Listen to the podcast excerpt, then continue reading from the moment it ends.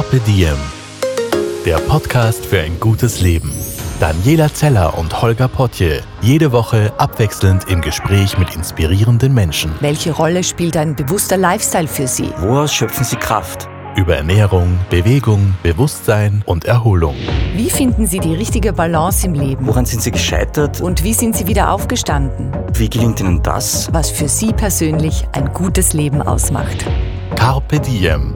Heute mit dem Molekularbiologen und Genspezialisten Daniel Wallerstorfer. Bevor es losgeht, ein Hinweis in eigener Sache. Habt ihr Lust, gemeinsam mit uns etwas Neues zu probieren? Wir wissen meist genau, was uns gut tut und wie wir unseren Alltag ein bisschen besser machen können. Aber wir tun uns oft schwer, alleine den ersten Schritt zu setzen. Also lasst es uns gemeinsam tun. Ab Oktober gibt es die Carpe Diem Challenge, ein Newsletter-Paket vollgepackt mit Inspirationen. Einmal im Monat stellen wir dir eine Aufgabe, mit der du wachsen und Neues ausprobieren kannst. Sie ist ein Schnupperkurs in ein gutes Leben und wir begleiten dich dabei. Lass uns gemeinsam auf diese abenteuerliche Reise gehen. Am 1. Oktober verraten wir dir die erste Carpe Diem Challenge. Du findest sie unter carpediem.live/challenge. Und jetzt wünschen wir euch noch viel Vergnügen mit dem Carpe Diem Podcast. Hallo und herzlich willkommen zum Podcast von Carpe Diem. Daniel, schön, dass du hier bist. Freut mich. Hallo. Schön, dass es geklappt hat. Zum Daniel vielleicht noch. In der heutigen Folge beschäftigen wir uns mit der wunderbaren Welt der Gene. Und bevor wir aber zu den Genen kommen, äh, gehen wir in die Kindheit zurück, machen eine geniale Überleitung und plaudern über deine Kindheit. Daniel, die hat dich nämlich schon in gewisser Weise geprägt, wenn ich das richtig recherchiert habe. Wir würden gerne wissen, wie du zu dem Menschen wurdest, der du heute bist. Man kann vorwegnehmen, du bist Genforscher, dein Fachgebiet ist medizinische und Lifestyle-Genetik sowie Nutrigenetik. Aber als kleiner Stöpsel mit vier Jahren wolltest du eigentlich Dinosaurierforscher werden. Stimmt das? Das ist richtig. Das, die Dinosaurier haben auch was damit zu tun, warum wir heute über Gene sprechen. Also meine Eltern haben mir im Alter von vier Jahren ein Dinosaurierbuch geschenkt und ich war dann fest beschlossen, dass ich Dinosaurierforscher, also Paläontologe werde. Und ich habe mich schon in der Wüste von Nevada mit Zahnbürste und Schaufel bewaffnet gesehen und nach Dinosaurierknochen graben. Und die Begeisterung hat mich weiterhin gepackt. Und das habe ich dann beibehalten. Also ich war fest der Überzeugung, dass ich Paläontologe werde. Mhm. Und im Alter von elf Jahren war ich in England auf einem Sommercamp und da sind wir mit vielen Kindern und so einem Lehrer in ein Kino gegangen und ich habe die Gruppe verloren. Und wir wollten uns eigentlich Kevin allein zu Haus 2 anschauen. Und alle waren weg. Und dann habe ich mich nach Zufall in irgendeinen Kinosaal reingesetzt. In die erste Reihe, die war frei. Und dann kam der Film, der dann mein Leben verändert hat. Und zwar der Film Jurassic Park. Ganz klassisch tatsächlich. Der erste Teil, ja, oder wie? Genau. Ach, das ist ja großartig. In der ersten Reihe war ich. Ich wusste nicht, was mich erwartet. Und Dinosaurier, das erste Mal realistische Dinosaurier auf der Leinwand, das war natürlich genau mein Ding. Und in dem Film, wer noch nicht gesehen hat, wirklich zu empfehlen. Wie gesagt, er hat mein Leben verändert. In dem Film gibt es Genforscher, die Dinosaurier klonen. Und das habe ich interessanter gefunden, als Knochen auszugraben. Und habe dann beschlossen, Genetiker, Biotechnologe zu werden mit dem Ziel natürlich Dinosaurier zu klonen. Und ich bin dann mit 14 Jahren nach England gegangen, habe dort meine Ausbildung gemacht und habe dann das Studium der Molekularbiologie und Biotechnologie an der Universität Manchester begonnen. Und ja, mit den Jahren wurde ich etwas erwachsener. Dinosaurier sind immer noch eine Begeisterung von mir. Mein Ehering ist aus einem Dinosaurierknochen. Ah, den kann man jetzt leider nicht sehen, aber der ist großartig. Wahnsinn, ja. Aber ich wurde dann eben erwachsen und ich habe gesehen, dass es im Bereich der Humangenetik, also der Gene, die uns Menschen betreffen, viel Handlungsbedarf gibt. Und ich wollte, ich habe dann meine, mein neues Ziel ins Auge gefasst, und zwar ist mein Ziel, genetische Krankheiten auszurotten. Und das entstand dann in, in dem Studium und gegen Ende des Studiums war ich dann schon sehr unternehmerisch unterwegs und habe dann beschlossen, ein Unternehmen zu gründen, das genau das das Ziel hat. Also am Ende möchte ich genetische Krankheiten ausrotten. Man kann, glaube ich, vorwegnehmen, du bist praktisch Geschäftsführer und Chef von Novogenia. Das heißt, du hast deine Firma, du hast dein Ziel erreicht, du hast deine Firma gegründet und bist du auf einem guten Weg. Glaubst du, schaffst du dein Ziel? Also ja, es sind mehrere Stufen. Ganz am Anfang, natürlich kann man als Student, der gerade von der Uni kommt, nicht in das Erbgut eingreifen und Sachen verändern. Das ist ein langfristiger Weg. Der erste Schritt, den habe ich, denke ich, schon gut gemeistert. Und, und zwar das Unternehmen konzentriert sich jetzt einmal auf den Blick in die eigenen Gene mit dem Ziel, dass man Informationen liefert, mit denen man Krankheiten verhindern kann. Also das ist die Stufe 1. In Stufe 2 wird es dann äh, schon, schon interessant, wenn wir dann versuchen, Gendefekte vielleicht zu reparieren. Das ist noch in der Zukunft. Die Technologie ist hier noch in den Kinderschuhen, aber das ist mein langfristiger Plan. Also ich denke, ich bin nach wie vor gut am Weg dazu. Gut unterwegs auf jeden Fall. Also äh, man muss jetzt auch dazu sagen, du hast jetzt auch ein Buch geschrieben, also die Zeit hast du dir auch noch genommen. Das heißt, die Macht unserer Gene, wie sie mit dem Wissen über ihre Anlagen gesund bleiben. Das impliziert, also ich habe gelernt, erstens einmal, äh, dass jeder Mensch zumindest 2000 Gendefekte hat, unter denen er leidet. Und von Arthrose bis Diabetes, Sehschwäche, Übergewicht etc. Aber du implizierst in deinem Buch praktisch auch, dass wir unser Schicksal wegen diesem Wissen auch quasi selbst in die Hand nehmen können. Das ist möglich. Genau, also ähm, in der Genetik gibt es zwei große Kategorien. Es gibt zum einen die die medizinische Genetik, da ist es so, dass eine Person eine Krankheit entwickelt, man macht dann einen Gentest und findet raus, ja, ein Gendefekt war schuld. Das ist die normale Diagnostik. Und da gibt es auch ungefähr 6000 genetische Erkrankungen, die die ein absolutes Schicksal bedeuten. Das heißt, der Gendefekt ist vorhanden, man kann nichts dagegen machen. Ich selber habe auch so eine genetische Krankheit, das Alport-Syndrom, äh, das dazu führen wird, dass meine Nieren irgendwann versagen werden. Und da kann man eben nichts dagegen machen, außer später mal Dialyse und eine Spenderniere. Das ist so der, äh, ja, der langweilige Bereich der Genetik, weil, wie gesagt, das ist nur die Diagnostik. Was war ein Gendefekt schuld? Aber es gibt einen großen neuen Bereich der Genetik, wo wir ein Zusammenspiel aus der Umwelt, der Ernährung und den Genen sehen. Und da haben wir erstmals die Möglichkeit, dass wir das verändern. Also wir können die Ernährung und die Umwelt ändern und unsere genetischen Schwächen ausgleichen. Und wie du richtig gesagt hast, 2000 Gendefekte, das ist so statistisch ungefähr das, was jeden von uns betrifft. Nicht alle sind so gravierend, dass sie Nierenversagen auslösen, aber zum Beispiel Laktoseintoleranz oder ein höheres Risiko für Thrombose oder äh, dass wir bestimmte Medikamente nicht vertragen. Und das sind alles Sachen, wenn wir davon wissen, können wir verhindern, dass die Krankheit auftritt. Das ist das, was mich sehr interessiert. Und das Buch war ein Versuch, diesen ersten Einblick zu geben. Es gibt einfach zu wenig Literatur in dem Bereich, dass das für Laien verständlich erklärt, welche Möglichkeiten es denn gäbe. Mhm. Und das war mein Ziel. Also ist, ist auch schon unser Stichwort, ein ganz gutes. Ähm, verständlich erklären fangen wir vielleicht ganz am Anfang an. Für alle Hörerinnen und Hörer fangen wir bei den Genen an. Was sind denn eigentlich Gene und wie viel hat jeder Mensch? Also jeder Mensch hat ungefähr 23.000 verschiedene Gene. Und ein Gen, ganz stark vereinfacht, ist eine Anweisung für den Körper.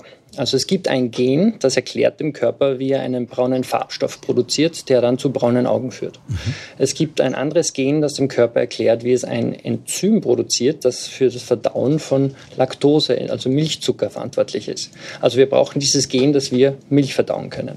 Dann gibt es ein anderes Gen, das uns erklärt, wie wir lange Knochen produzieren. Und diese Anweisungen, aus 23.000 solchen Anweisungen entsteht die Komplexität unseres Körpers. Jetzt habe ich eine ganz blöde Frage. Warum sind es genau 23.000? Du wirst wahrscheinlich keine Antwort darauf. Und reicht es 23.000? Ist es zu wenig oder ist es zu viel? Bei uns reicht es. Salamander haben viermal so viele Gene, interessanterweise. Ähm, also äh, bei uns reicht es offensichtlich. Warum es so viele sind, das hat mit Evolution zu tun. Also wir haben zum Beispiel ganz viele defekte Gene, also die in keinem Menschen mehr funktionieren. Das sind evolutionäre Überbleibsel. Die sind einfach schon so voller Fehler, dass der Körper nichts mehr damit anfangen kann. Aber wir sehen, dass es in unserer Vergangenheit, in unseren Vorfahren wichtig war. Eines ist zum Beispiel das Vitamin C produzierende Gen. Das haben wir Menschen, aber es ist in 100% der Menschen defekt. Während Ratten und andere Säugetiere nach wie vor dieses Gen haben und selber Vitamin C produzieren. Warum können, warum, warum können wir das nicht mehr? Bringt uns das nichts? Oder es wäre ganz praktisch, wenn wir selbst Vitamin C produzieren? Ja, das ist eine ganz interessante Geschichte. Also ursprünglich haben alle Säugetiere selber Vitamin C produziert. In unseren Vorfahren, wir sind ja von, von Affen, wir stammen ja von Affen ab, ähm, unsere Vorfahren begannen die, die Bäume zu erklimmen und haben angefangen, sich nur mehr von Früchten zu ernähren. Und die Evolution hat eine ganz eiserne Regel, was man nicht braucht, geht verloren. Das sehen wir bei Walen, die die Beine verloren haben.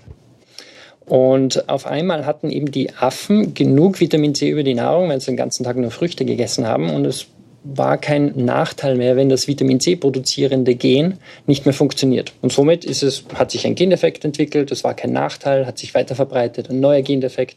Und so ist das Gen verloren gegangen. Und dann kamen unsere Vorfahren wieder runter vom Baum und haben die afrikanische Steppe erobert und, und sich von erjagten Tieren ernährt und plötzlich fehlt uns diese Fähigkeit, Vitamin C zu produzieren. Das ist genau das Problem, warum wir heute eigentlich viel zu wenig Vitamin C zu uns nehmen, weil unser Körper es nicht mehr produzieren kann. Mhm. Ich habe jetzt eine Frage zum Salamander noch, der mich fasziniert. Der hat so viel mehr äh, Infomaterial, Genmaterial.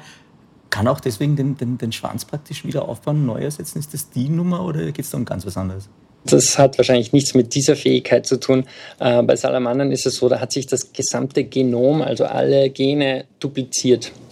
Mhm. Und das heißt, alles war in doppelter Ausführung vorhanden.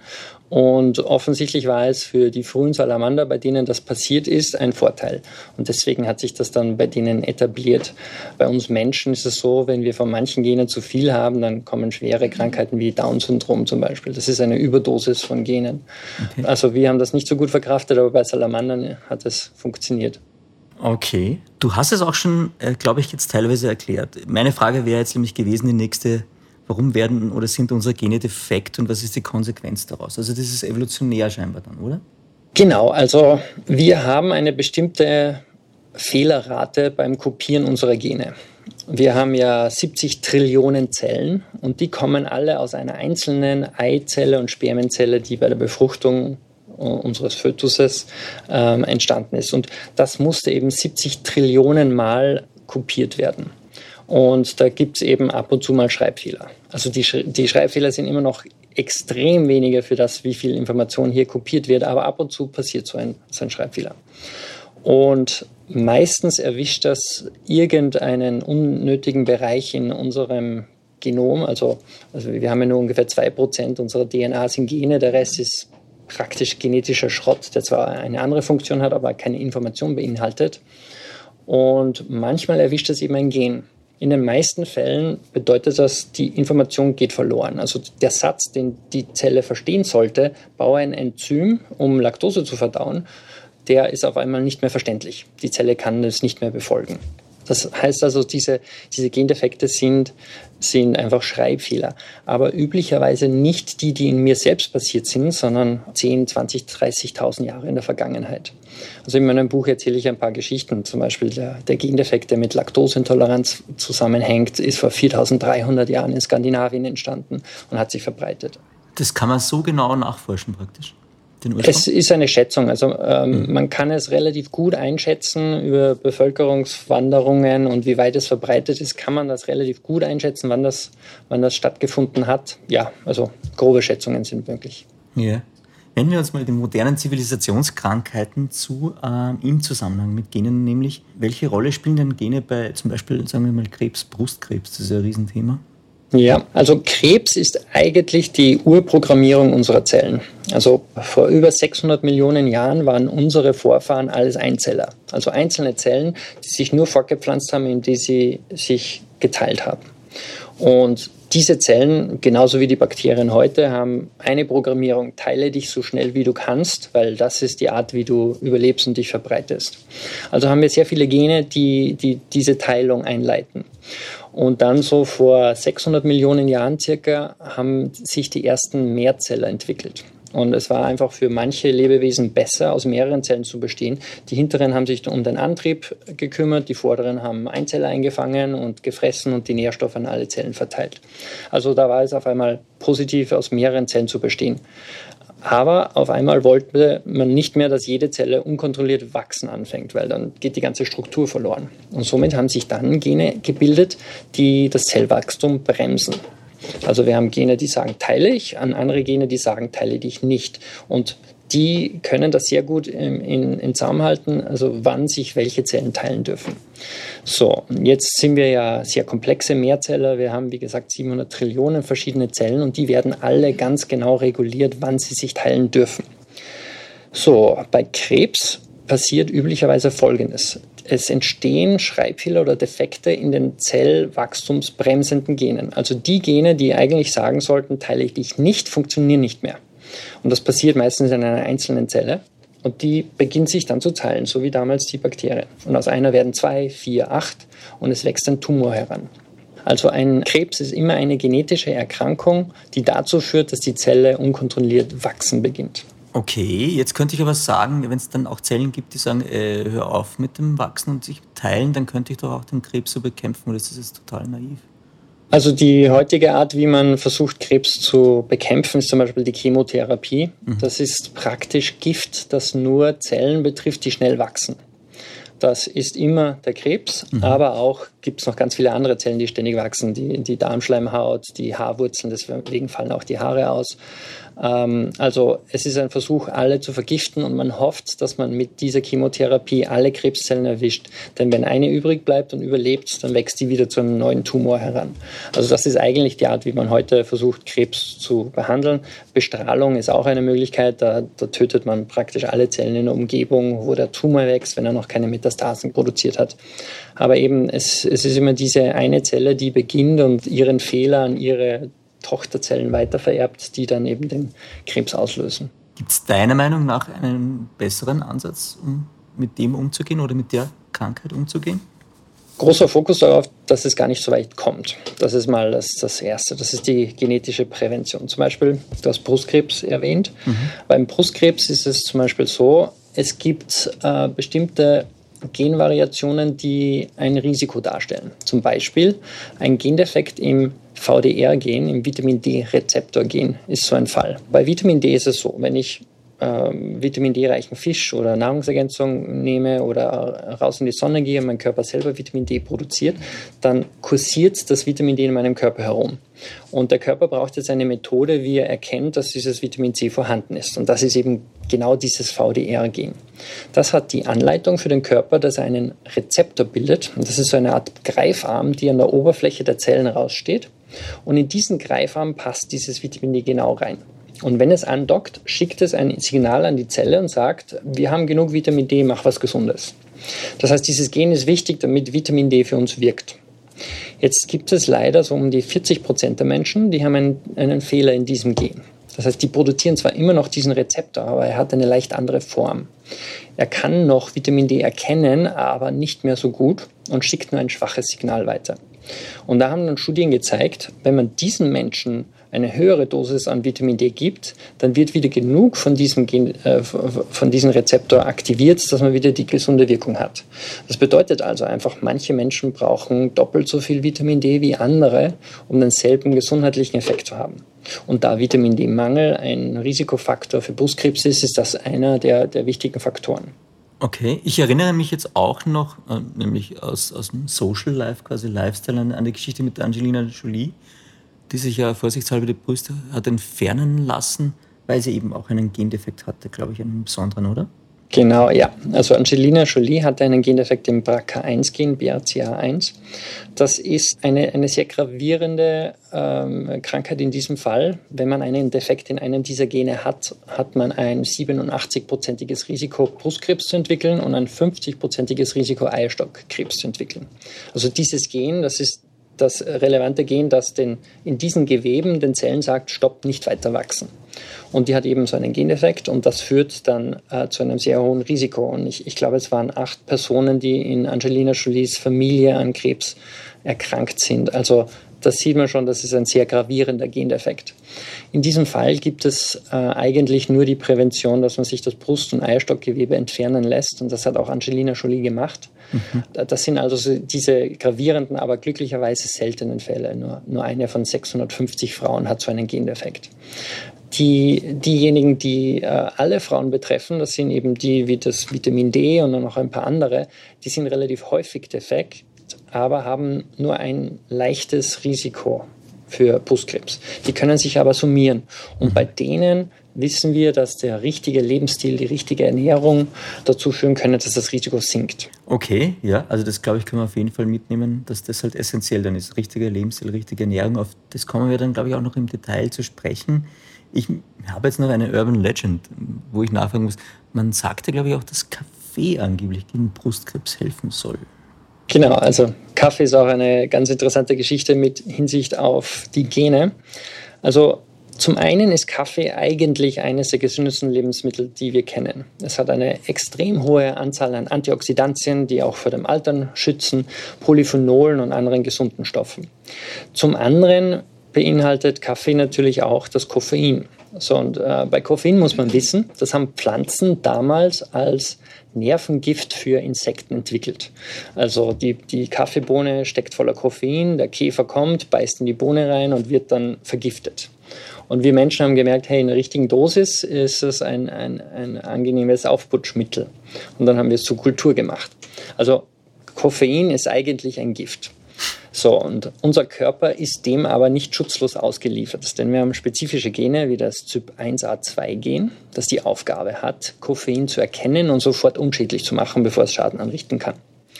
Und bei Personen, bei denen diese Gene gut funktionieren, das sind üblicherweise diejenigen, die zwei Tassen Kaffee trinken können und dann schlafen können, weil das Koffein einfach ganz schnell abgebaut wird.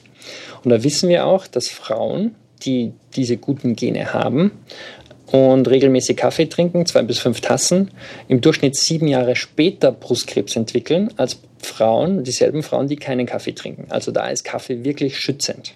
Aber wenn diese Gene nicht richtig funktionieren, kann das Koffein nicht abgebaut werden. Das sind die, die nicht schlafen können nach Kaffee. Und dann richtet das Koffein ungefähr so viel Schaden an, wie eigentlich der, der, der Kaffee gesund wäre. Also bei diesen Frauen ist es nicht schützend vor Brustkrebs, wenn sie Kaffee trinken. Also je nachdem, ob es gesund oder, oder wirkungslos für Brustkrebs ist, hängt von den Genen ab. Das ist jetzt total schwierig. Ich habe mir jetzt auch gedacht, ich weiß, eine Firma bietet auch Gentests an. Da gibt es ja auch immer wieder sehr viele Vorbehalte. Aber ich glaube, wenn ich es jetzt richtig interpretiere, auch mit dem, was du gesagt hast, wäre das ein Weg rauszufinden, ob ich mit Kaffee unendlich alt werden kann oder ob er mir eher schadet. Also mit Gentests kann man Krankheiten verhindern. Stimmt das so, deiner Meinung nach? Äh, ja, also beim, beim Kaffee ist es so, also das ist jetzt nur Brustkrebs, das mhm. hat auch noch Einfluss auf das Herz-Kreislauf-Erkrankungsrisiko. Mit guten Genen schützt Kaffee davor, mit schlechten Genen erhöht es das Risiko für Herz-Kreislauf-Erkrankungen. Also ja, das ist definitiv ein Faktor, der da eine Rolle spielt. Aber natürlich mit, äh, mit einem Gentest kann man wichtige Informationen rausfinden, um Krankheiten zu verhindern. Es gibt da ein ganz tolles Beispiel, äh, wie effektiv so ein, so ein Gentest sein kann. Und, und zwar geht es da um die Eisenspeicherkrankheit. Bei der Krankheit wird aus dem... Moment, ich muss dich unterbrechen. Ist das der berühmte Fluch der Kelten? Ja, genau. Also es gibt ein ganz gutes Beispiel für genetische Vorsorge und wie mächtig sie sein kann. Und es gibt eine Erkrankung, die, die heißt Hämochromatose, das ist die Eisenspeicherkrankheit, die auch der Fluch der Kelten genannt wird, weil sie in den Kelten damals in Irland entstanden ist. Und bei diesem Geneffekt wird plötzlich zu viel Eisen aus der Nahrung aufgenommen, mehr als der Körper wieder ausscheiden kann. Und das führt bei Personen, die diesen Gendefekt haben, dazu, dass sich das Eisen immer weiter anstaut. Das dauert Jahrzehnte, aber irgendwann beginnt das Eisen die Organe zu schädigen, die Gelenke zu schädigen, löst Diabetes aus bis hin zum Leberkrebs. Das ist eine relativ häufige Erkrankung. Jeder von uns kennt ungefähr drei Personen, die diese Erkrankung haben. Also das ist etwas, was, was viele von uns betrifft. So, was ist jetzt die Vorsorge, wenn man davon weiß? Durch das Blutspenden verliert man relativ viel Eisen. Und wenn man vier bis sechs Mal im Jahr Blut spendet, kann man seinen Eisengehalt im Körper immer wieder senken und verhindern, dass die Krankheit auftritt. Wenn man das nicht tut, ist die Wahrscheinlichkeit 80 Prozent, dass man die Krankheit entwickelt. Wenn man es tut, ist sie nahe Null. Also das ist so eine, eine Information. Der Gentest sagt es mir, bevor die Krankheit auftritt und ich kann mit nicht offensichtlicher Vorsorge wie Blutspenden äh, die Krankheit äh, mit nahezu 100 Prozent verhindern. Man muss es nur wissen. Okay, ähm, ich bin jetzt trotzdem noch mal ein bisschen angefixt vom Fluch der Kelten. Warum war das ausgerechnet der Fluch der Kelten? Was hatten die mit zu viel Eisen zu tun? Also es, es war so, ähm, bevor wir die, den Ackerbau entwickelt haben, waren wir alle Jäger und Sammler. Und da haben wir ungefähr 65 Prozent unserer Kalorien aus tierischen Lebensmitteln gewonnen, die relativ viel Eisen beinhalten. Und äh, deswegen haben sich auch unsere Gene darauf spezialisiert, nur 10% des Eisens, die wir in der Nahrung haben, zu absorbieren. Das war ausreichend. Dann kam der Ackerbau und wir haben aufgehört zu jagen und auf einmal haben wir angefangen, Getreideprodukte zu essen und weniger Fleisch zu uns zu nehmen. Und plötzlich wurden alle, dadurch, dass sie weniger Eisen gegessen haben, dadurch hatten viele Menschen einen Eisenmangel. Und da ist dann in Irland während der Zeit der Kelten so ein Gendefekt entstanden. Das war ungefähr vor 6000 Jahren. Und der führte dazu, dass die Menschen plötzlich mehr Eisen absorbiert haben. Also das Gen, das war ein positiver Gendefekt in diesem Fall. Die haben aber einfach mal auf einmal 20 Prozent des Eisens absorbiert.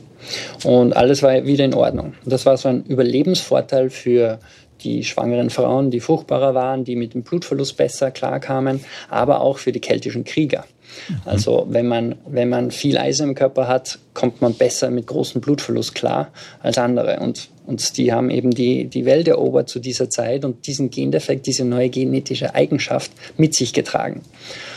Und heute ist es so, dass zum einen dieser Gendefekt so häufig geworden ist, dass Kinder oft diesen Gendefekt von beiden Eltern erben. Also sie haben eine Überdosis dieser neuen Eigenschaft und nehmen dadurch mehr Eisen auf. Und noch dazu äh, essen wir wieder mehr Fleisch als während unserer frühen Bauerszeit. Und das führt dazu, dass eben diejenigen mit diesen keltischen Genen ähm, dadurch zu viel Eisen aufnehmen und die Krankheit entwickeln. Und deswegen wurde es dann Flucht der Kelten genannt. Okay, aber das heißt jetzt für den, für den modernen Lifestyle, den viele jetzt mittlerweile pflegen, auch in der Ernährung, muss ich sagen, vegan oder vegetarisch, dann hätte ich das Eisenproblem wahrscheinlich weniger. Genau, also eine der Vorsorgeernährungsformen ist ähm, eisenarme Ernährung, also vegan, vegetarisch ist hier absolut das Richtige. Und für die, die es nicht so machen, gibt es immer noch das Blutspenden. Okay, sehr gut.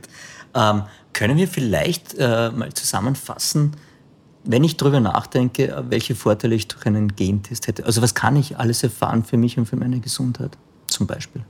Ah, da gibt es ganz viel. Also wir analysieren mittlerweile um die 300 verschiedenen Gendefekte, die in Menschen vorkommen, die ein Potenzial haben, dass wir was damit machen. Also zum einen äh, Medikamentenunverträglichkeit, das ist ein, ein schnell wachsender Bereich.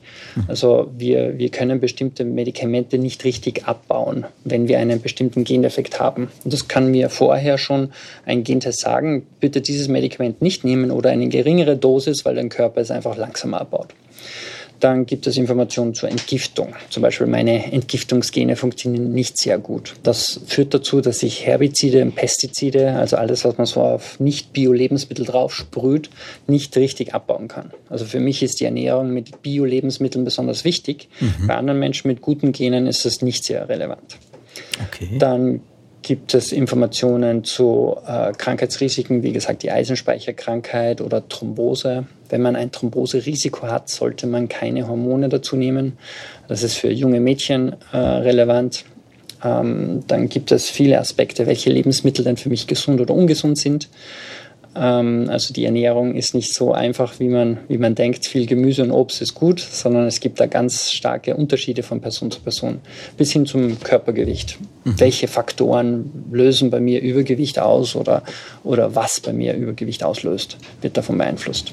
Also das gehen wir dann eh noch im Detail an. Ähm, was halt für mich dann immer auch noch die Frage ist bei, bei dem Thema Gentest ist, erfahre ich dann vielleicht mehr, als ich wissen mag, oder ist das dann nie belastend? Weil du auch gesagt hast, auch bei dir speziell im Fall, und ich habe dann darüber nachgedacht, ob das möglicherweise auch ein Grund ist, warum du in dem Bereich forschst. Also wenn du sagst, du hast einen, einen, einen Gendefekt, der sich irgendwann auswirken wird, ähm, wie geht man dann damit um gut?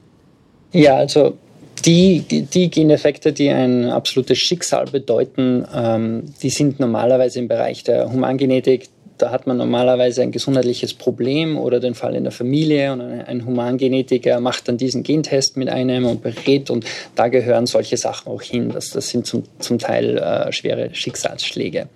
Ähm, das ist etwas, was wir nicht machen. Wir fokussieren uns rein auf die genau diejenigen, wie du sagst, wo ich es wissen möchte. Mhm. Also möchte ich wissen, möchte ich lieber in Ignoranz leben und irgendwann Leberkrebs entwickeln wegen der Eisenspeicherkrankheit oder möchte ich es lieber wissen und Blut spenden und gesund mhm. bleiben? Mhm.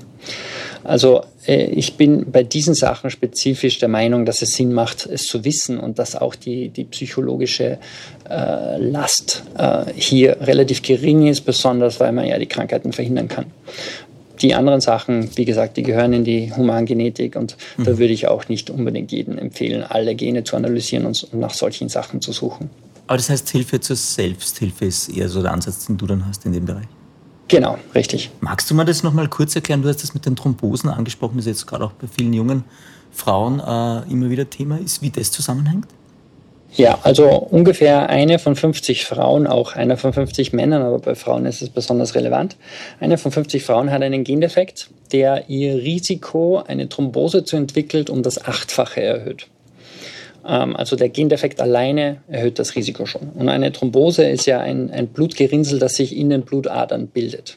Das Gen, das davon betroffen ist, ist das Faktor 5 Gen und das hat eben die Aufgabe, den Körper zu erklären, in den Blutgefäßen soll das Blut flüssig bleiben. Jetzt ist ein Defekt in diesem Gen eben in einer von 40 Frauen und da erhöht sich das Risiko, dass eine Thrombose entsteht. So, die Verhütungspille alleine erhöht schon das Risiko einer Thrombose auf ungefähr das Doppelte. Das weiß man heute und das ist auch etwas, was, was im Beipackzettel steht und das ist ein Risiko, das man bewusst eingeht. Aber relevant wird es, wenn diese zwei Risikofaktoren aufeinandertreffen. Dann haben wir das achtfache genetische Risiko, das doppelte äh, äh, Hormonrisiko und die multiplizieren sich miteinander. Also das Risiko ist über 30-fach. Das heißt, das sind, das sind Personen, die keine Hormone nehmen sollten. Und ähm, viele Gynäkologen wissen davon schon und, und, machen einen Gentest, bevor man so etwas verschreibt. Manche mhm. sagen einfach nur, schau mal in der Familie, ob es schon mal eine Thrombose gegeben hat, aber das ist leider eine sehr, sehr lückenhafte Aussage. Und es wäre einfach wichtig zu wissen, wie die Genetik aussieht, bevor man mit hormonellen Verhütungsmitteln oder auch später mit der Hormonersatztherapie beginnt. Aber das lege eigentlich auch in der Verantwortung des Arztes, so wie du es jetzt beschreibst, weil das ist ja keine kleine Nummer jetzt gerade. Genau, allerdings, das ist, sind alles neue Möglichkeiten. Also ich, ich nehme es der Medizin auch nicht übel, dass es noch nicht überall bekannt und angewendet wird. Aber es, es gehört natürlich in die Hand der Ärzte, sicherzugehen, dass die, die, die Medikamente, die sie verschreiben, auch wirklich sicher sind. Da ich jetzt schon mal einen Spezialisten vor dem Mikrofon habe und wir seit, ich hm, glaube, jetzt sind es mittlerweile eineinhalb Jahren einen Virus haben, der unser ständiger Begleiter wurde, frage ich dich doch einfach, kannst du uns mal kurz das System erklären, was ist eigentlich ein Virus und was ist ein Bakterium, also ganz Basics? Gut, also ein Virus ähm, ist eine Selbstkopiermaschine. Also die, die haben keinen eigenen Stoffwechsel oder eigene Gedanken, sondern es sind wirklich nur ganz kleine genetische Maschinen, die nur die Aufgabe haben, sich selbst kopieren zu lassen. Also SARS-CoV-2 ist zum Beispiel ein, ein Virus, der hat zwölf verschiedene Gene, also ganz wenige im Vergleich zu einem Menschen. Und äh, das Virus besteht aus einer, einer Hülle, also eine Kapsel, kann man wie so ein Fußball vorstellen. Und im Inneren sind diese zwölf Gene. So, wenn man jetzt mit einem Virus infiziert wird, dockt dieser Virus an, an bestimmten Zellen an, spritzt seine eigenen Gene ins Innere der Zelle und unsere Zelle ist nicht in der Lage zu unterscheiden, sind das jetzt Virusgene oder unsere eigenen Gene. Und die Zelle befolgt genauso wie die Anweisungen in unseren Genen auch die Anweisungen der Virusgene. Und ganz stark vereinfacht, das erste Gen sagt, baue Kapselhüllen. Das nächste Gen sagt, kopiere die Gene des Viruses. Das nächste Gen sagt, pack alle Gene in diese Kapseln rein. Und somit durch diese zwölf Anweisungen entstehen neue Viren mehrere tausend in einer Zelle. Irgendwann ist die Zelle dann so vollgestopft mit neuen Viren, dass die aufbricht. Und aus dem einen wurden Tausende. Und die werden auf die umliegenden Zellen äh, losgelassen und die infizieren diese Zellen wieder. Und wenn irgendwann mal so ein Virus von einer Person auf die nächste übertragen wird, dann geht dort das Spiel weiter. Also das ist das, was, was ein, ein Virus ist. Also wirklich nur eine kleine Selbstkopiermaschine. Bakterien sind viel, viel komplexer. Das sind einfach nur einzel, einzellige kleine Lebewesen, die haben äh, tausende Gene ähm, und die, die haben einen Stoffwechsel, die, die können auf, auf Stimuli äh, reagieren und äh, das ist einfach eine ganz andere Art von Lebewesen, wenn man ein Virus überhaupt ein Lebewesen nennen möchte. Mhm. Du schreibst jetzt in deinem Buch, äh, dass Viren als medizinisches Werkzeug genutzt werden können. Magst du uns das erklären? Genau, also da Viren ja sehr gut darin sind, ihre eigenen Gene in unsere Zellen zu befördern, haben sich Wissenschaftler schon vor, vor Jahrzehnten die Frage gestellt, ob wir denn nicht auch den Virus nutzen könnten, um uns, äh, die Gene, die wir einbauen möchten in die Zelle, zu, äh, zu einzupflanzen. Und da entstand dann die Idee der Gentherapie. Also Gentherapie hat das Ziel, bei einem Menschen, dem ein funktionierendes Gen fehlt, dieses funktionierende Gen einzupflanzen, um die Krankheit zu heilen. Und in meinem Buch spreche ich von, von einem kleinen Mädchen, Ashanti, vier Jahre alt war die, die hatte einen, äh, eine genetische Krankheit und zwar fehlte ihr ein bestimmtes Gen, das dazu führte, dass sie kein Immunsystem gehabt hat.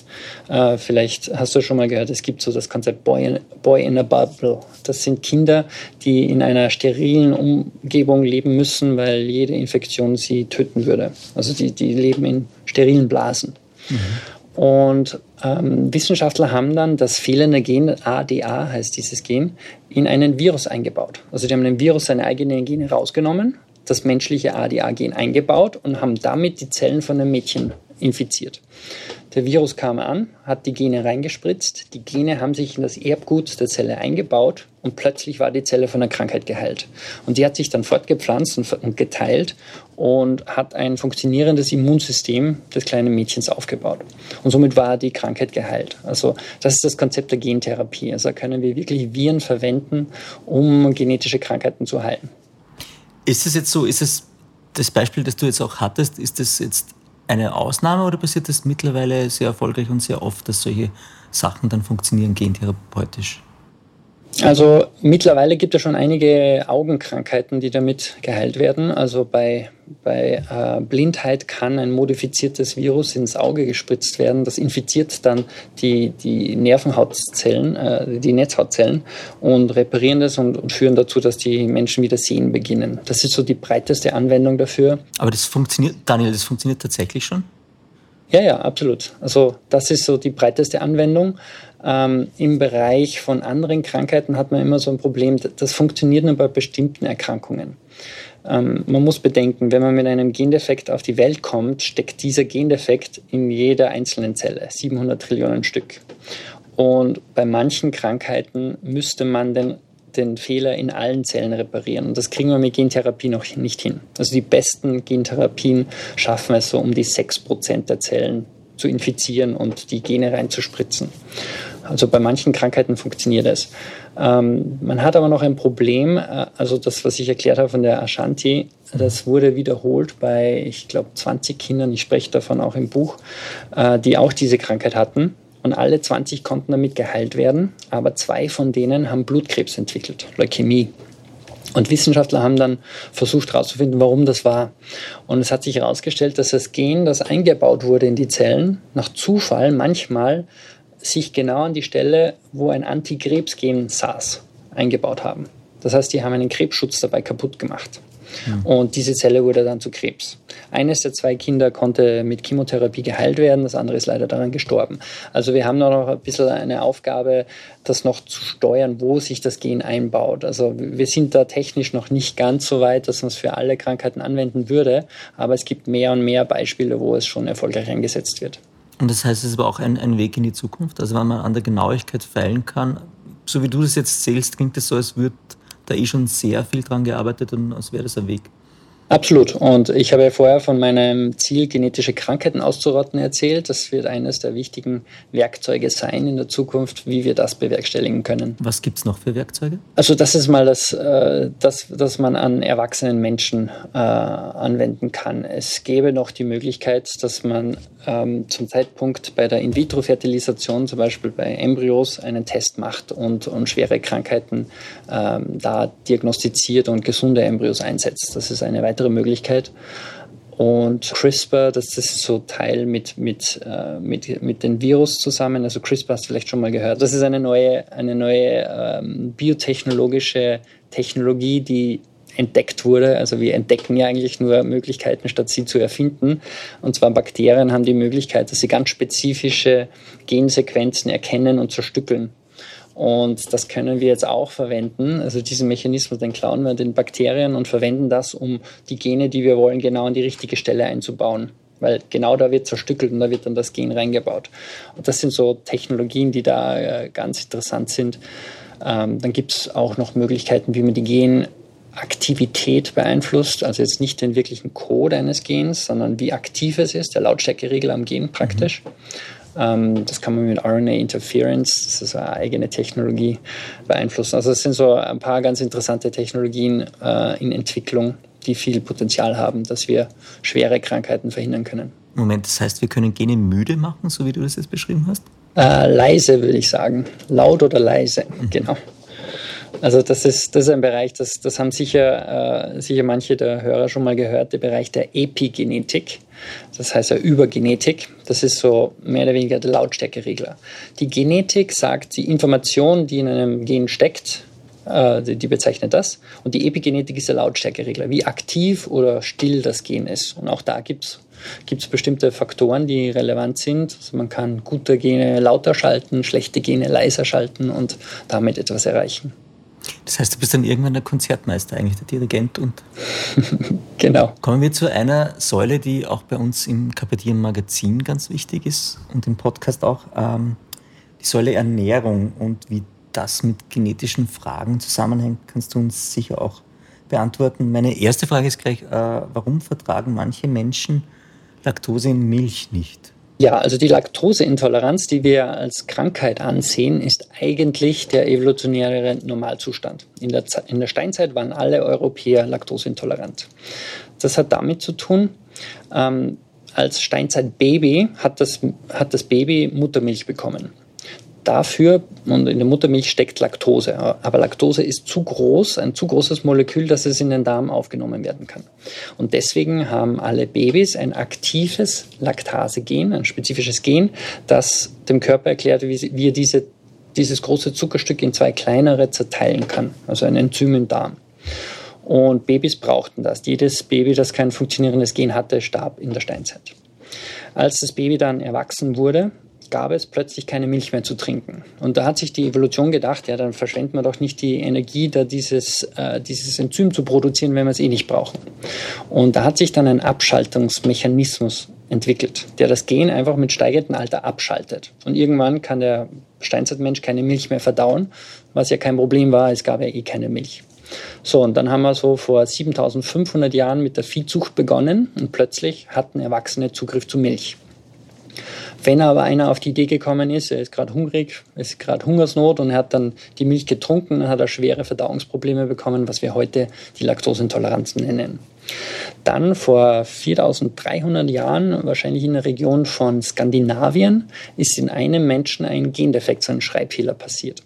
Und er hat nicht das Gen zerstört, sondern er hat diesen Abschaltmechanismus zerstört. Plötzlich hat der, genau wie ein Baby, ein Leben lang dieses Enzym weiter produziert. Also er konnte ein Leben lang Milch trinken. Und das war für ihn ein Vorteil, besonders wenn, wenn alle hungrig waren und er ein weiteres Lebensmittel hatte.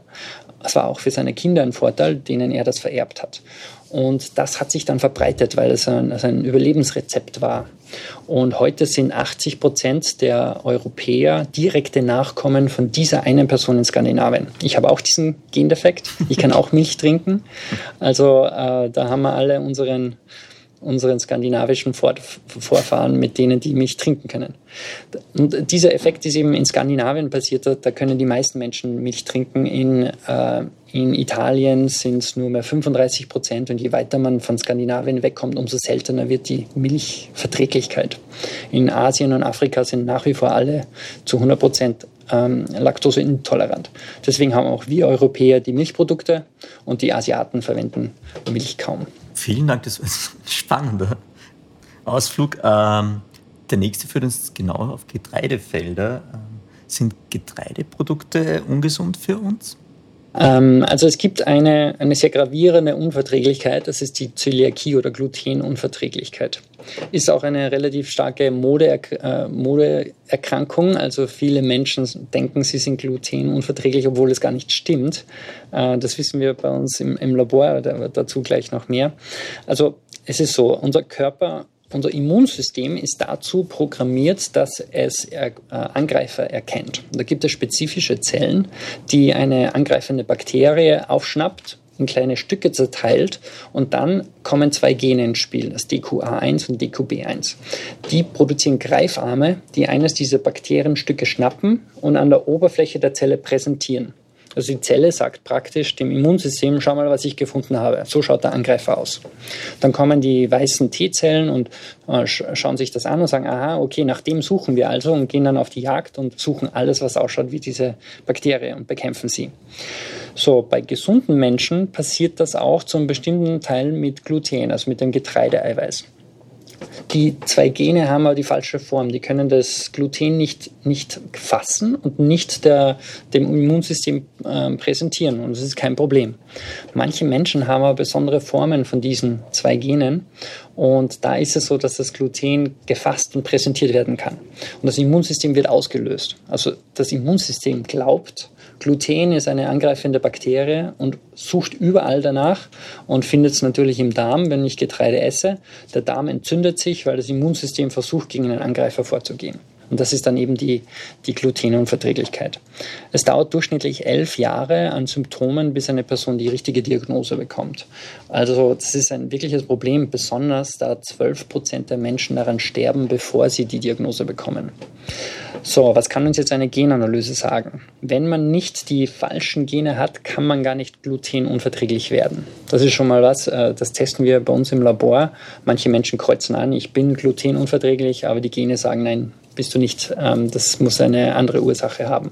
Mhm. Und ähm, das heißt, man kann mit dem Gendefekt schon mal rausfinden oder mit Gentest schon mal rausfinden, welche Gene denn, äh, äh, ob das Risiko besteht und wenn ja, auf die Symptome achten, dass man sich die elf Jahre an Symptomen ähm, spart und, und versucht, sich dann glutenfrei zu ernähren. Wenn man sich glutenfrei ernährt, sind alle Krankheitsrisiken, die dadurch entstehen, normalisiert und man kann ein normales Leben führen. Mhm. Der nächste Punkt ist ähm, einer, der, wenn ich es richtig verstanden habe, auch durch Gene äh, ausgelöst werden kann. Also defekte Gene sind für Übergewicht mitunter verantwortlich. Stimmt das und inwieweit? Ähm, absolut. Also Wissenschaftler schätzen, dass so 70 bis 80 Prozent des Übergewichtes von Genen beeinflusst wird. Und äh, da gibt es seltene genetische Erkrankungen. Ähm, in meinem Buch spreche ich von zwei Kindern, die im Alter von vier Jahren schon das dreifache Gewicht haben von normal äh, von anderen Kindern in dem Alter. Ähm, da ist ein Defekt im, im Leptin-Gen. Äh, Leptin ist ein ganz interessanter Mechanismus äh, für die Körperregulierung. Und zwar, ähm, das Gen ist nur in Fettzellen aktiv. Und Leptin, das da produziert wird, das ist ein Hungerunterdrücker. Das heißt, je mehr Fettzellen ich habe, umso mehr hungerunterdrückendes Hormon wird produziert. Und ich kriege weniger Hunger und die Fettzellen schrumpfen wieder. Es wird weniger produziert, ich kriege wieder mehr Hunger. Und somit pendelt sich das sehr gut ein. Und bei diesen Kindern ist dieses Gendefekt. Das heißt, die haben Fettzellen aufgebaut, die haben keinen Hungerunterdrücker ausschütten können und die, äh, die Kinder haben keine Hungerunterdrückung gehabt und haben unaufhörlich zugenommen. Und solche Sachen sind sehr selten, glücklicherweise. Es gibt erst so 100 bekannte Fälle mit, mit dieser Erkrankung. Es gibt aber auch viele Gendefekte oder, oder genetische Faktoren, die uns alle betreffen. Zum Beispiel ähm, hat es eine interessante Studie gegeben. Da hat ein Wissenschaftler 720 Menschen zusätzlich zu dem, was sie gegessen haben, Kalorien in Form von Fett gegeben. Und hat gesagt, jetzt schauen wir mal, was passiert. Es war keine Überraschung, die Menschen haben dadurch zugenommen. Also mehr Kalorien rein als raus muss man zunehmen. Allerdings, was interessant war, dass manche Menschen trotz diesem Fettkalorien-Plus nicht zugenommen haben. Und die Wissenschaftler haben sich dann angeschaut, warum werden manche übergewichtig durch Fett und andere nicht. Und da haben sie dann das Gen FABP2 entdeckt. Und das hat eine einfache Aufgabe. Wenn ich was Fettiges esse, beginnt mein Körper das Fett zu absorbieren. Irgendwann aktiviert sich dann aber das Gen und sagt, danke, aber jetzt reicht's. Das heißt, es wird kein Fett mehr aufgenommen und das Fett bleibt unverdaut und landet in der Toilette. Und Menschen, die gute FABP2-Gene haben, haben eben diesen Schutz. Die können mehr Fett essen, es wird nicht aufgenommen, sie nehmen nicht zu. Bei den Menschen, die zugenommen haben, haben Wissenschaftler Gendefekte, also Schreibfehler in diesem Gen gefunden. Das heißt, diese Regulierung hat nicht funktioniert. Die haben das ganze Fett, das im Darm war, aufgenommen und was man nicht braucht, wird für später gespeichert. Ursache Übergewicht. Und da gibt es schon einige Gene, die so ähnliche Effekte haben, also die steuern, warum manche von uns durch Fett in der Nahrung zunehmen. Dann gibt es aber natürlich noch die Kohlenhydrate, eine andere Kal äh, Kalorienquelle. Da gibt es andere Gene, die da eine Rolle spielen. Also manche Menschen nehmen durch Kohlenhydrate zu und andere nicht. Das bedeutet jetzt auch, dass diese ganzen Diätformen, die wir kennen, Low Carb, Low Fat, Ornish und alle möglichen, alle ihre Daseinsberechtigung haben, aber bei unterschiedlichen Menschen funktionieren, je nachdem, mit welchen Genen sie ausgestattet sind. Und das heißt, sowas kann ich zum Beispiel über einen Gentest dann feststellen, für wen, für was ich dann anfälliger bin, wenn ich jetzt zunehmen würde oder, oder was ich besser vertrage und abbauen kann? Genau, also bei mir ist es zum Beispiel so, ich bin nicht kohlenhydratempfindlich, aber fettempfindlich. Das heißt für mich mehr Spaghetti, weniger Steak und Pommes. Okay. Ähm, ich, esse, ich esse auch Pasta gerne, also es ist keine schwere äh, Ernährungsumstellung. Bei meiner Frau ist aber wieder genau andersrum. Also wie es bei, bei Menschen aussieht, muss man den Genen ablesen und da kann man durchaus nützliche Informationen herausfinden, wie man leichter sein Körpergewicht erhalten kann. Gibt es jetzt Menschen, die genetisch so viel Glück haben, dass sie eigentlich essen können, was sie wollen und sie nehmen nicht zu? Die gibt es auch, ja. Ähm, die, die Natur ist nicht fair. Also manche haben einfach das Pech, mit schlechten Genen geboren zu werden. Also es gibt durchaus manche Menschen, die, die leichter abnehmen. Ähm, fast jeder kennt auch irgendjemanden, der essen kann, was er will, ohne zuzunehmen. Also, also ja, so ist es. Das ist unterschiedlich. Wenn ich jetzt sage, ähm, ich mag vielleicht ein äh, bisschen an Gewicht verlieren, damit ich mich wohlfühle, könnte das auch sein, dass mir die Gene beim Sport, äh, ich sage es jetzt mal dezent, äh, nicht wirklich was Gutes sind? Kann sein, dass die Gene mir den Sport kaputt machen, selbst wenn ich viel Sport mache, dass es nicht funktioniert, dass es nicht greift? Absolut, ja. Also da ist die, die Natur besonders grausam. Ähm, es, es gab eine Studie an, an über 1000 Menschen, die wurden zu einem regelmäßigen Sportprogramm rekrutiert. Und die haben alle genau denselben Sport gemacht. Und nach sechs Monaten haben die nachgeschaut, wie viel Gewicht die verloren haben. Und äh, die Wissenschaftler hatten das PPARG-Gen im Auge. Und bei dem Gen wusste man schon, das macht einen Unterschied, wie gut man äh, durch Sport abnehmen kann. Und das, der, das Ergebnis war, die mit den schlechten PPARG-Genen haben nur 300, Kilo, äh, 300 Gramm abgenommen und die anderen haben in derselben Zeit 1,8 Kilo abgenommen. Also durch denselben wow. Sport haben manche Menschen deutlich mehr abgenommen. Also es ist äh, ist es sehr unfair. Für dieselbe Motivation haben manche einfach eine deutlich schlechtere Effektivität. Allerdings wissen wir auch, dass die mit den schlechten PPAG-Genen wiederum durch weniger Essen, also Kalorienreduktion, besser abnehmen. Das bedeutet, ähm, mit jeder, oder in diesem Fall mit, mit der genetischen Schwäche, dass Sport nicht so gut funktioniert, kann dafür weniger Essen, Kalorienreduktion effektiver sein. Und das ist so eine der Sachen, die man aus den Genen rauslesen kann. Wo liegen meine genetischen Stärken? Soll ich viel Sport machen oder soll ich mich eher auf eine Kalorienreduktion fokussieren? Ja, das klingt echt spannend. Wir haben jetzt schon wieder fast das Ende der Stunde erreicht und ich hätte jetzt noch tausend Fragen auch zum Thema äh, Suchtverhalten, Rauchen, äh, Stress. Ich glaube, das müssen wir anders mal lösen, möglicherweise. Ich habe jetzt äh, aber eine Frage noch zum Schluss, bevor die klassischen Fragen kommen, Daniel. Ähm, jetzt nur mal rein theoretisch von den Genen her, könnten wir eigentlich ewig lang leben? Wie ist da die Programmierung? Ja, also grundsätzlich sind wir, äh, gibt es keinen Grund, warum wir nicht ewig leben würden. Ähm, evolutionär, äh, also die Evolution funktioniert grundsätzlich immer so. Sie versucht, dich mit den bestmöglichen Genen auszustatten, damit du dich fortpflanzen kannst. Und sobald du das geschafft hast, bist du eine evolutionäre Erfolgsgeschichte, denn offensichtlich waren die Gene gut genug, um sich zu verbreiten. Und sie verbreiten sich auch. Ähm, die, die Evolution oder die Natur hat aber keinen Grund, darüber hinaus dich am Leben zu halten. Und deswegen entstehen auch sehr viele genetische Krankheiten erst später, weil es keine Selektion dagegen gab in der Vergangenheit. Also wenn man mit 80 Jahren Alzheimer entwickelt, hat man sich trotzdem schon fortgepflanzt und, und somit entstehen diese Krankheiten relativ spät. Ähm, jetzt, ähm, also das heißt, die Evolution hat uns nicht damit aus, ausgestattet, mit der Möglichkeit, ewig zu leben. Aber wir wissen aus Zelllinien, die haben grundsätzlich die Möglichkeit, sich ständig zu erneuern und weiterzuleben.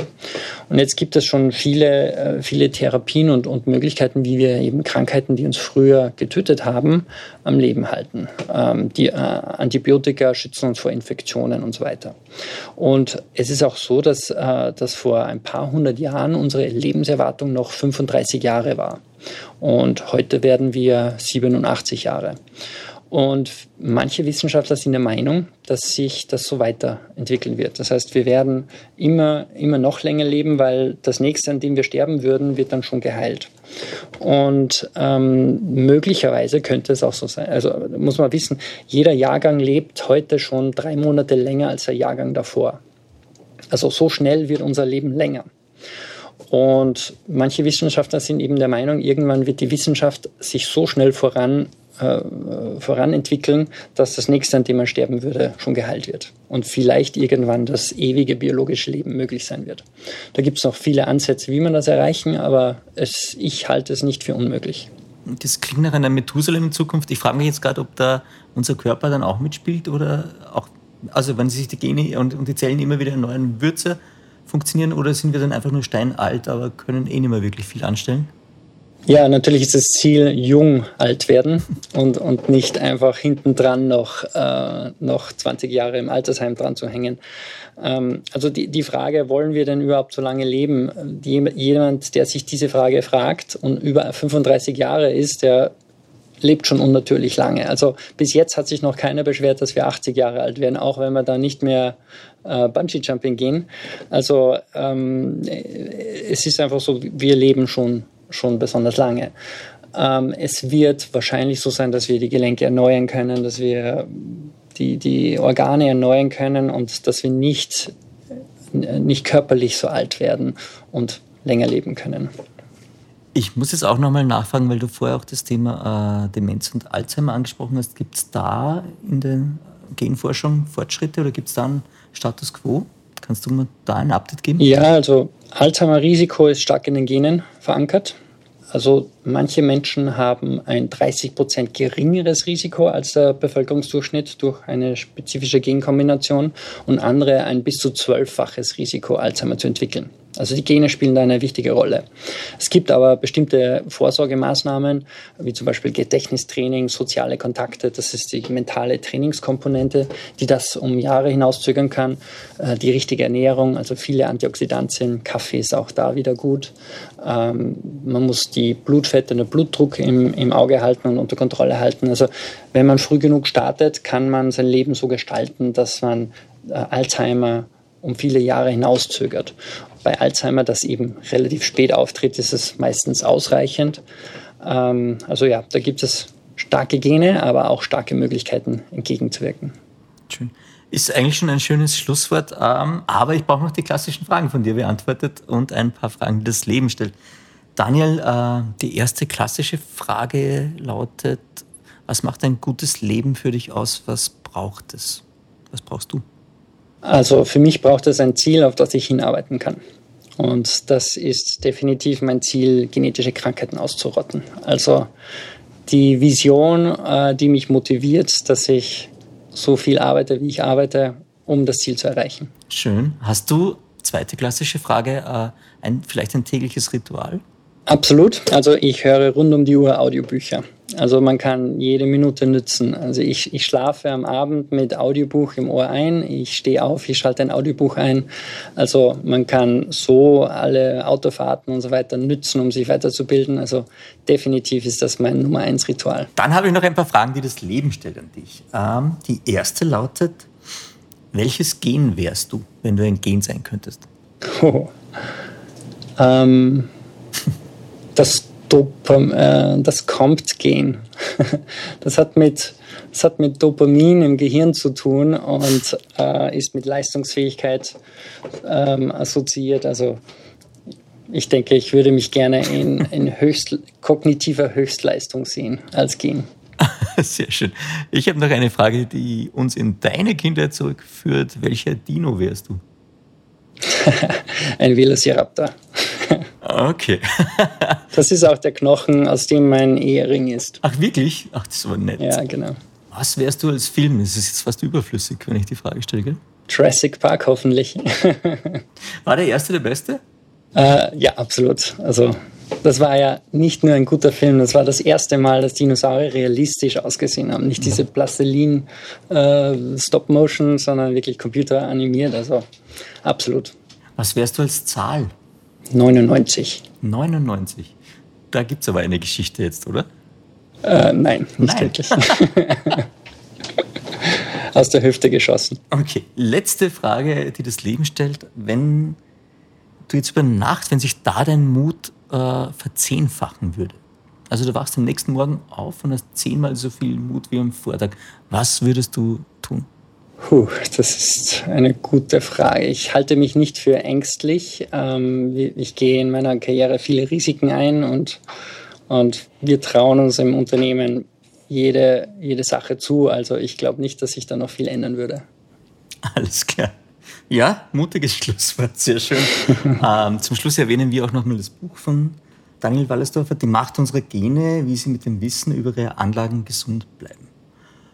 Bitte gerne reinlesen, reinschnuppern. Daniel, vielen Dank, dass du da warst und Zeit hattest. Und ganz, ganz liebe Grüße nach Salzburg. Ich glaube, das Wetter ist hoffentlich bei euch auch ganz gut mittlerweile. Ja, absolut. Und übrigens, das Buch gibt es auch als Audiobuch, also sehr empfehlenswert. so ein Zufall. gut, das ist wirklich gut erklärbar. Okay, danke Daniel. Vielen Dank, war sehr interessant.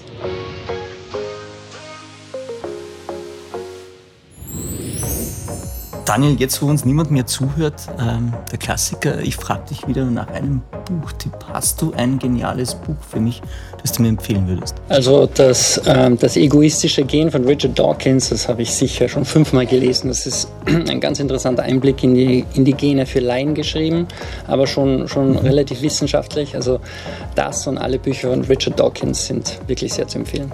Okay, ich werde mich gentechnisch weiterbilden. Danke, Daniel. Ciao, Papa. Gerne. Ciao.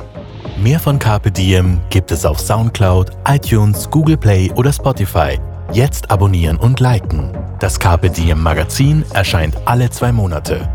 Besucht auch unsere Social Media Portale auf Facebook, Instagram und YouTube und unsere Website carpediem.live. Carpe Diem, der Podcast für ein gutes Leben. Nächste Woche Daniela Zeller im Gespräch mit der Naturpädagogin und Expertin für biologische Hautpflege, Gabriela Nedoma.